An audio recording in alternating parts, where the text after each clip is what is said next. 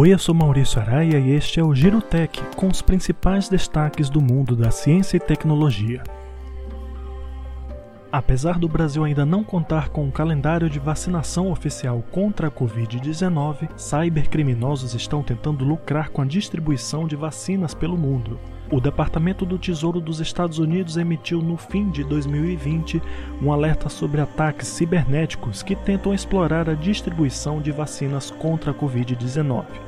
Os cybercriminosos continuarão se aproveitando da pandemia de Covid-19 e da corrida para desenvolver e distribuir vacinas contra o vírus, destacou o comunicado voltado a bancos e outras instituições financeiras e, consequentemente, também a usuários de seus serviços.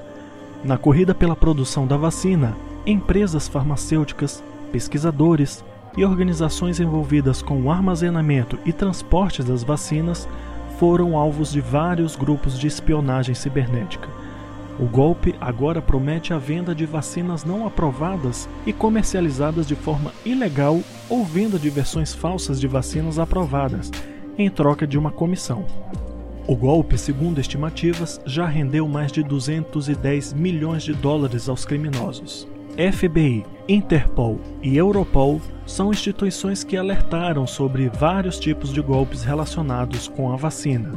Por isso é preciso ter cuidado com o conteúdo de e-mails, como links ou anexos, mensagens de texto pelo celular e ligações telefônicas.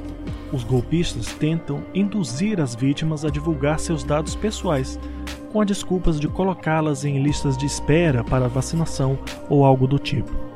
Siga as informações oficiais para ter informações atualizadas sobre a distribuição da vacina contra a Covid-19. Outras novidades do mundo da ciência e tecnologia você encontra no meu blog.